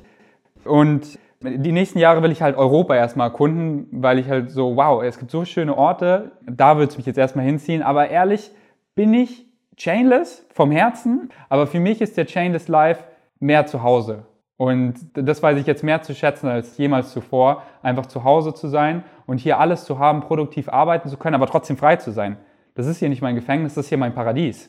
Also für mich warst du schon immer so der Typ, der eher so ein bisschen heimisch war, weil du hast ja auch drei Monate Bali gemacht, weißt du, das ist ja auch schon so ein Zeichen, dass selbst wenn du mal weiter weg gehst, du dann trotzdem stabil sein willst. Das heißt, es ist nochmal was anderes und was ich jetzt nochmal auch ansprechen würde, ich, würdest du sagen, dass die Versicherung dich gescammt hat oder hast du da einfach nicht richtig Recherche betrieben? Und meine Mutter zum Beispiel, die hat für mich so irgendwie so für 20 Euro im Jahr so eine, so eine Rega-Versicherung dass du überall, wo du bist, mit dem Helikopter in die Schweiz geflogen wirst. Hast du das schon mal gehört? Rate mal, was ich noch im Krankenhaus, wo es mir wirklich noch nicht gut ging, abgeschlossen hat, was sich jährlich verlängert, und zwar eine ADAC Auslandskrankenversicherung, für die man sechs Wochen oder so versichert ist, egal in welchem Land, und Rücktransport inkludiert ist, Kinder bis 23 Jahren, was ich richtig krass finde, bis 23. Und äh, das kostet, äh, lass mich lügen, 28 Euro im Jahr. Und die wird jetzt jährlich verlängert. Also die habe ich jetzt safe. Bei mir ist halt auch so aufgefallen, so hey, ich bin in Österreich Snowboarden und so, ist ja gar nicht Deutschland. Ich mache irgendwie, ich verletze mich, muss mit dem Heli abgeholt werden und so, das ist äh, sicher voll teuer. Also kann ich jedem ans Herz legen, so muss jetzt nicht von ADAC sein, aber einfach eine Auslandskrankenversicherung ist nicht teuer und ihr seid einfach oft für sechs Wochen, egal in welches Land ihr reist, weltweit versichert und meistens bleibt man eh nicht länger als, als sechs Wochen und sonst kann man das auch einfach easy dann verlängern und ein bisschen mehr zahlen. Und jetzt zu meinem Fall, also ich weiß nicht, ob ich Scam nennen würde, aber die haben mich, die haben mich schon hart verarscht. Also ich weiß auch nicht, ob verarscht das richtige Wort ist. Sie haben einfach grob fahrlässig gehandelt, weil sie haben mich stundenlang warten lassen, dass alles versichert wird, dass sie alles, alle Kosten übernehmen. Und ich war so, oh nice, gutes Gefühl. Und ich habe, bevor ich eingeliefert wurde, habe ich ihn telefonisch, und die Telefonate werden aufgezeichnet, das wird immer davor gesagt, aus rechtlichen Gründen, damit die alles nochmal haben, habe ich ihnen alles gesagt, ganz genau, wann ich eingereist bin, alle Daten. Und, und ich frage mich, was sie diese Stunden geprüft haben. Denn, wo ihr mir dann sagt, wir übernehmen gar nichts, ich hätte in dieser Zeit ganz andere Entscheidungen getroffen. Ich wäre einfach schnurstracks nach der ersten Operation, obwohl sie es mir nicht erlaubt hätten, wäre ich nach Hause geflogen. Sofort. Ich wäre sofort zum Flughafen gefahren. Weil jeder fucking Tag im Krankenhaus kostet 1000 Euro. Ohne irgendwas inkludiert. 1000 Euro jeder Tag. Die Medikamente, der Arztbesuch kostet alles extra. Jede Operation gute 10.000 Euro. Das sind jetzt einfach 20.000, 30.000 Euro, die das alles gekostet haben in Bali. Und das Ding ist ja auch, es ist wahrscheinlich teurer als in Deutschland gewesen, weil meine Operation, die sie mir machen wollten für meinen gebrochenen Arm, die hätte 6000 Euro gekostet in Bali und in Deutschland habe ich mir sagen lassen, wäre das zwischen 2000 und 3000 Euro gewesen. Also das ist auch nochmal ein richtiger Joke. Okay, in meinem Fall glaube ich, wäre es gar nicht so gewesen, weil ich habe meinen Bruder gefragt, der sich da wirklich gut auskennt. Aber das Ding ist halt, weißt du, bei dir glaube ich, dass es so wäre, aber ich habe halt so viel in Deutschland Anspruch genommen, weißt du, da kam immer die ganze Visite rein, es kam immer fünf, sechs Ärzte zu mir, die halt krass ausgebildet waren, die man halt bezahlen muss und alles, die mich jeden Tag oft gesehen haben. Diese Maschinen, weißt du, die kosten halt Millionen von Euro. Ich hatte ein Einzelzimmer. Mein Bruder, ich habe ihn mal so gefragt, was denkst du, haben diese guten drei Wochen gekostet? Und er meinte so gute 100 bis 150.000 Euro. Und er meinte, du bist hier auch noch glücklich in Amerika. Wäre dir das in Amerika Boah. passiert? Da, da, da, kostet eine Stunde in der Intensivstation 1000 Dollar. Eine, eine Stunde, 1000 Euro. Und er war halt lange Zeit in Harvard und hat da geforscht und im Krankenhaus gearbeitet. Und er meinte, es kamen Leute rein, die kannst du halt nicht ansprechen. Die sind nicht bei Bewusstsein. Und du weißt nicht, sind sie versichert, sind sie nicht versichert. Und du hilfst ihnen dann. Und sie sind dann zwei Tage in der Intensivstation, werden operiert. Und sie haben einfach kein Geld und sie sind ihr Leben lang an den Staat gebunden, weil dann 0, nichts, paar hunderttausend Dollar in Rechnung steht und sie halt davor nicht checken konnte, sind sie versichert oder nicht. Ja, das amerikanische Gesundheitssystem ist eine Riesenkatastrophe, deswegen... Ja, in Deutsch, Deutschen wisst es so zu schätzen oder auch Österreicher, Schweizer, die ihr zuhört, unser System ist so gut, ich werde mich nie wieder beschweren, wie teuer die Krankenversicherung ist, weil den Standard, den man hier bekommt, Mann, was das für ein Luxus ist. Das Krankenhaus so sauber, die Maschinen sind so gut, die Ärzte sind so gut ausgebildet. Überlegt mal, wie lange man ausgebildet werden muss, wie gut die Ausbildung sein muss, bis man jemanden so operieren kann, wie die mich operiert haben. Die haben mir das beste vegane Essen jeden Tag gegeben. Die waren alle so freundlich. Die haben mir alle so viel auch mentale Kraft gegeben, wie in Bali ich null bekommen hatte. So ein hoher Standard und das ist halt alles teuer. Das heißt, wenn euch mal was passiert, ihr seid hier in den besten Händen und dafür zu zahlen, werde ich mich nie wieder beschweren. Ja, Europa im Allgemeinen. Also man darf auch wirklich Länder wie zum Beispiel jetzt Polen nicht unterschätzen oder auch. Also nee, nee, Europa, genau. Also Europa ist im Allgemeinen ultra heftig, was der Standard betrifft. Also gut, Asien gibt natürlich auch, Thailand ist auch ziemlich fortschrittlich, aber jetzt, aber jetzt vor allem so Drittweltländer wie Indonesien, hier in Argentinien ist auch besser, aber in Mexiko war ich auch mal wenn du dort in so einem Krankenhaus bist, Alter, dann, dann kannst du wirklich zu Gott betten, ja. dass, dass, du da wieder rauskommst, Alter. Und wenn du dann eben diesen Vergleich hast von dem einen Krankenhaus, wo sie sagen, ich kriege nur drei Windeln am Tag und nicht so, okay, das ist meine letzte, die ist einfach so vollgeschissen zu Charité, ich bekomme einfach den Alpro Schokojoghurt ans Bett, so, da stirbst du einfach vor Dankbarkeit. Ja, Mann. So, jetzt noch drei Sachen. Also jetzt nochmal, ich weiß nicht, ob das wirklich, ob wir das überhaupt thematisieren sollen, aber ich habe mich natürlich ja auch, wie gesagt, mit deinen Stories beschäftigt und mit deiner Freundin, da würde es mich einfach interessieren, war das die ganze Situation, die da zum Breakup geführt hat, dass da die Spannung zu groß war? Wurdest du da emotional irgendwie so abgefuckt, dass du da gesagt hast, hey, ich kann keine Beziehung haben? Oder willst du da überhaupt drüber reden? Ich weiß nicht, mich, mich würde es einfach interessieren, was da vielleicht der Grund war. Weil ihr habt so glücklich gewirkt von, als ich dich gesehen habe, hast, du, mhm. hast du noch so gesagt, so, mhm. boah, hey, krasse Frau. Und, und deswegen, was, was war da? Und so verliebt wie noch nie zuvor. Und genau so war es doch. Also alles, was auf Social Media war, war real. Das Ding war, ich war, weißt du, ich lag im Krankenhaus und ich hatte einfach überhaupt keine Energie. Und ich war so, fuck, ich brauche jetzt einfach alle Energie für mich. Nur so kann ich heilen. Ich kann einfach keinem anderen Energie geben. Und seit dem Krankenhaus habe ich auch wirklich leichte Probleme mit Anxiety. Und sowas, einfach eine Freundin zu haben, einfach so der Gedanke, es hat mich so überfordert. Es war einfach so, ich pack das nicht, ich werde sonst nicht mehr, also ich will nicht sagen der alte, aber halt eine bessere Version. Ich brauche die Energie und ich kann es doch keinem 18-jährigen Mädchen antun, quasi einen Pflegefall zu haben. Und dann dieser Gedanke, wenn sie sich jetzt so um mich kümmert, könnte ich ja niemals mit ihr Schluss machen. Was für ein Arschloch wäre ich denn? Aber ich will natürlich diese Option, natürlich will ich ja immer offen haben. So viele Gedankenspiele, wo ich einfach, das hat mich so alles überfordert und ich war so, oh mein Gott, diese Gedanken stricken sich so weit. Ich brauche einfach die Energie selber zum Heilen. Ich, ich, ich pack das nicht. Und ich habe halt einfach zurückgedacht, weil Melina, meine Ex-Freundin, ist so ein tolles Mädchen, aber sie ist halt noch jung und hat so viel Potenzial und ich habe halt so viel Energie, alles freiwillig in sie reingesteckt. Und ich war so, ich, ich, ich habe diese Energie kaum für mich und ich brauche alle Energie, die ich habe, für mich, um wieder zu heilen. Meine Bauchdecke ist so offen, eine falsche Bewegung, meine Faszie reißt wieder offen. Melina hat halt auch gesundheitliche Baustellen. Und wenn du halt weißt, einer anderen Person geht es nicht so gut, auch wenn sie sich überhaupt nicht beschwert, zieht sich halt trotzdem immer runter.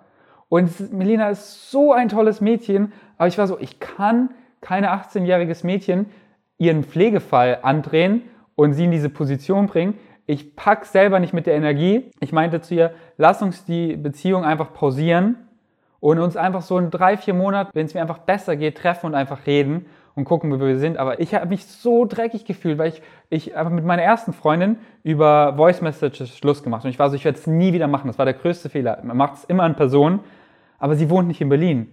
Und ich lasse sie doch nicht Stunden durch ganz Deutschland fahren, um hier im Krankenhausbett mit ihr Schluss zu machen.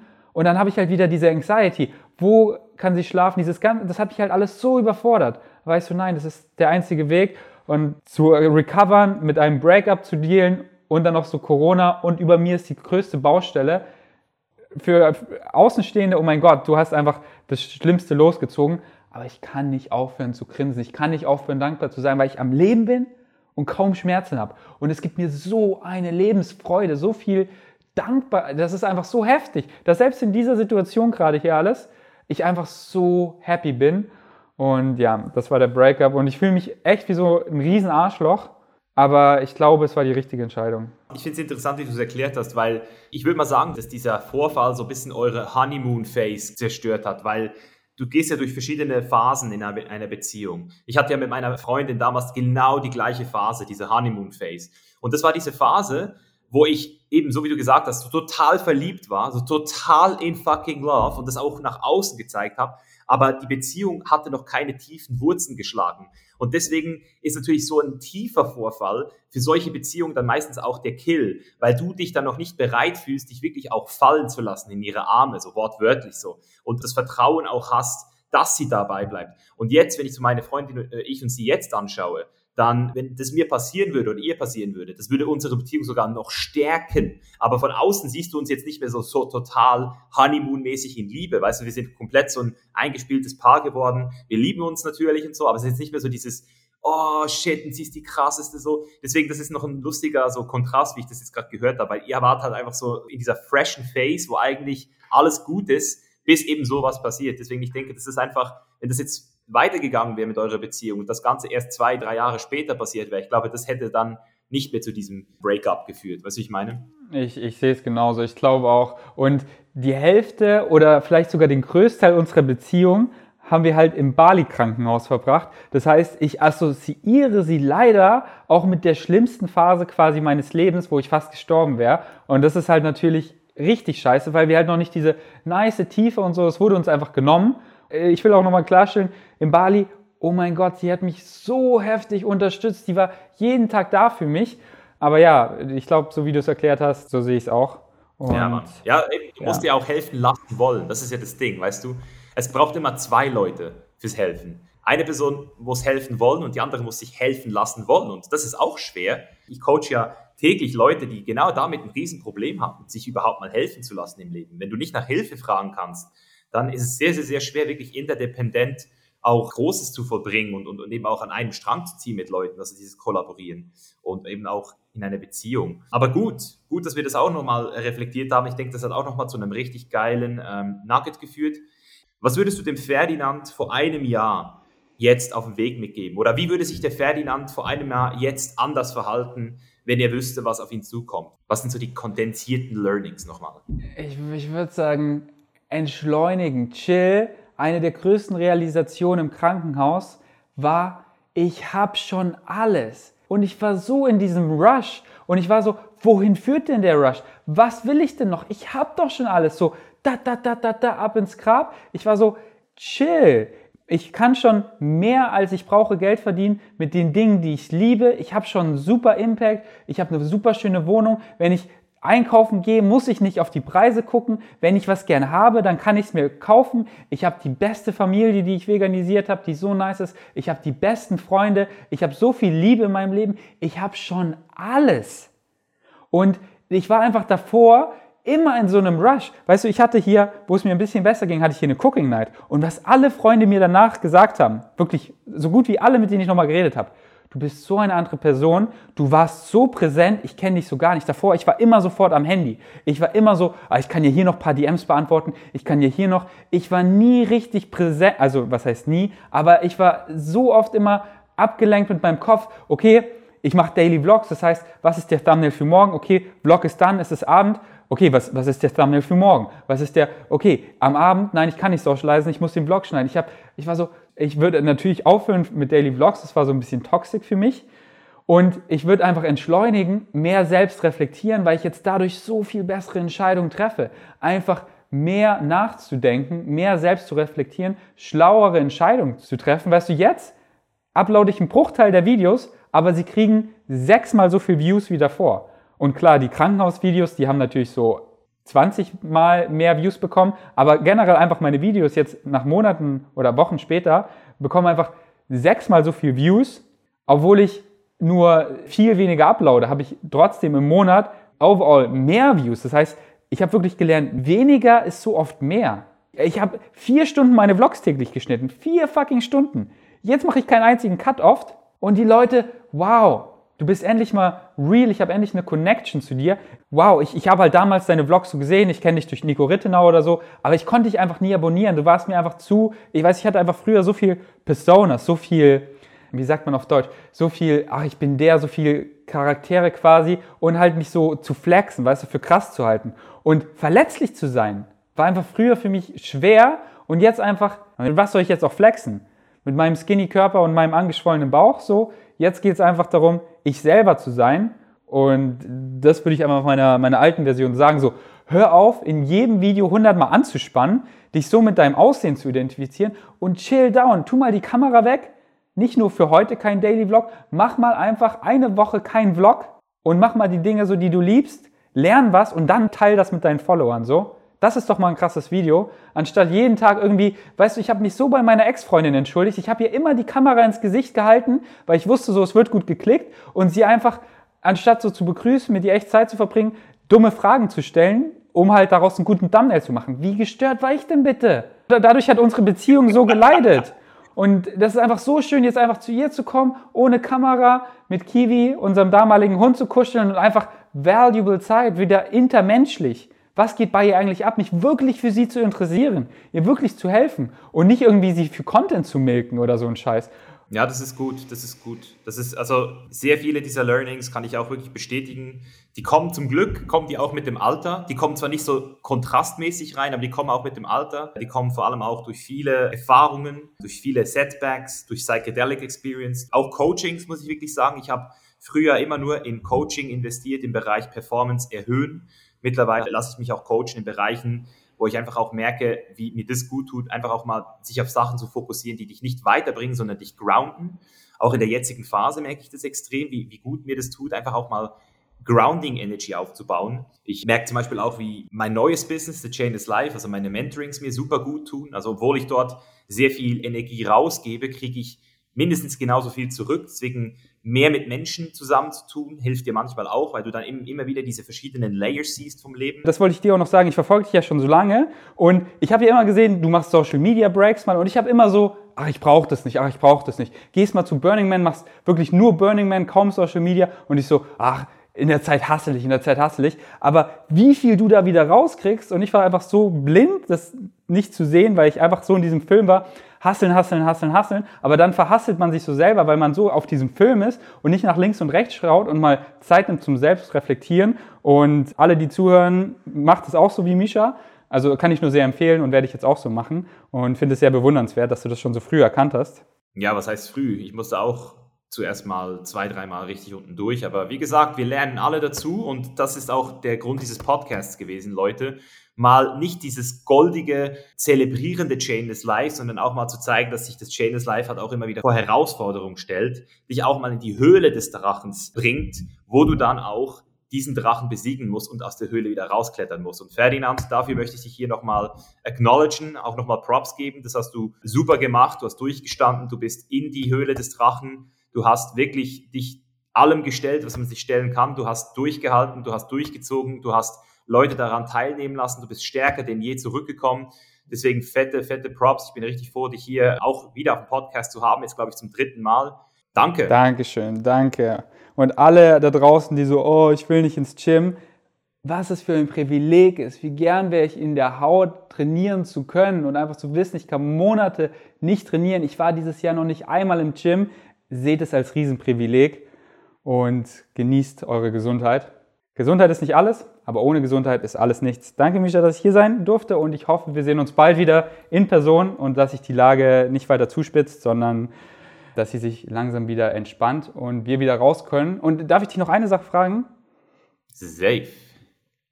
Wärst du jetzt in dieser Situation lieber in deiner Heimat in der Schweiz oder findest du es so, findest du es okay, dass du jetzt in Südamerika bist? Das Einzige, was ich momentan vermisse, ist ein Haus mit Garten. Also ich, ich wünschte, ich wäre jetzt an einem Ort, wo ich raus dürfte und wenigstens einen Garten hätte. Ich muss ganz ehrlich sagen, ich bin froh, bin ich nicht bei meiner Familie jetzt gerade. Ich dir auch wieso, weil das ist immer ein Test. Und meine Familie und ich, wir kommen immer am besten raus, wenn wir Space haben. Also wenn wir, wenn ich zum Beispiel eine Woche bei meinem Vater bin, dann ist es genau genug. Und mehr als eine Woche führt zu High Stress. Besonders in einer Wohnung. Das heißt, wenn man jetzt ein Riesenhaus hätte, dann wäre ich wahrscheinlich mit meiner Family jetzt in meiner Thai-Villa zum Beispiel, die ich jetzt gerade baue, wo jeder sein eigenes Bedroom hat, wo man einen riesen Living Room hat. Aber sobald dieser Space nicht gegeben ist und die meisten Leute haben keine fette 1000 Quadratmeter Villa, wo man sich mit seiner Familie verschanzen kann jetzt, ähm, bin ich doch froh, habe ich jetzt gerade meine Freundin bei mir. Das ist wirklich für mich das Aller, Allerwichtigste, weil wenn ich jetzt nach Deutschland geflogen wäre, eine Woche vorher, äh, für die FIBO und jetzt nicht mehr nach Argentinien könnte und sie hier wäre, dann würde ich mich wirklich wahrscheinlich ein bisschen einsam fühlen, weil meine Freundin ist schlussendlich meine Familie. Und meine Familie, die jetzt dort ist, die haben sich auch alle gegenseitig. Und das ist für mich immer das Wichtigste, dass jeder jemanden hat. Das heißt, meine Mutter wohnt gerade mit meiner kleinen Schwester, meine andere Schwester ist auch in der Nähe, mein Vater und seine Frau und sein ähm, Sohn sind, sind glücklich. Das heißt, für mich ist alles gut, wie es ist. Das Einzige, was ich wirklich schätzen würde, wäre ein bisschen mehr äh, Freiheit. Und deswegen überlegen wir uns auch gerade aktuell, weil jetzt hier dann eh Schluss ist. Argentinien macht jetzt dann alles zu und unsere Wohnung ist jetzt hier auch weg bald. Also wir könnten sie zwar verlängern, aber wir überlegen jetzt gerade, ob wir noch nach Sao Paulo fliegen und dann von dort aus vielleicht nach Mexiko. Und äh, ja, ich glaube, das hat deine Frage so beantwortet. Ja, mega. Freut mich zu hören, dass du einfach innerlich nicht so sich fertig machst, weil besonders in solchen Situationen man oft dann die Heimat oder so vermisst. Aber freut mich, du hast hier deinen Kern der Familie dabei, deine Freundin und freut mich, dass ihr das so sieht. Und ja, ähm, ich hoffe, dass sich die Lage entspannt und ihr dann weiterreisen könnt und den Chainless Lifestyle weiter leben könnt. Denn er ist gut. Er ist gut. Denn er ist gut. Alright, Leute, haut rein. Besten Dank und teilt diese Folge wie immer. Peace. Wow, da sind wir wieder. Ich weiß nicht, wie es dir geht, aber ich hatte an ein paar Stellen wirklich Gänsehaut. Also die Story hat mich richtig umgehauen und hat mir auch nochmal gezeigt, dass wir aktuell wirklich nicht in so einer misslichen Situation sind. Und deswegen hoffe ich, dass auch du sehr viel mitnehmen konntest. Es war eine richtig reale Episode. Ferdinand war ja nicht das erste Mal auf dem Podcast hier, aber diese Folge hier ist ein absolutes Highlight für mich, weil es mir einfach mal wieder so viele Türchen geöffnet hat, so viele Reminder gegeben hat und auch nochmal eine Perspektive gegeben hat, was es eigentlich heißt, am Leben zu sein, was es eigentlich heißt, Freunde zu haben, gesund zu sein und einfach auch den nächsten Tag in seinem eigenen Bett verbringen zu dürfen. Deswegen, ich hoffe, es hat dir gefallen. Teil diese Folge mit anderen Leuten, denen es momentan nicht gut geht, die sich momentan vielleicht selbst bemitleiden. Ich glaube, du machst jedem damit einen Gefallen, wenn du ihm ein Stückchen Perspektive von Ferdinand mitgibst. Ich bedanke mich für das Zuhören und wünsche dir noch einen sehr schönen Tag, Abend, wo immer du auch bist.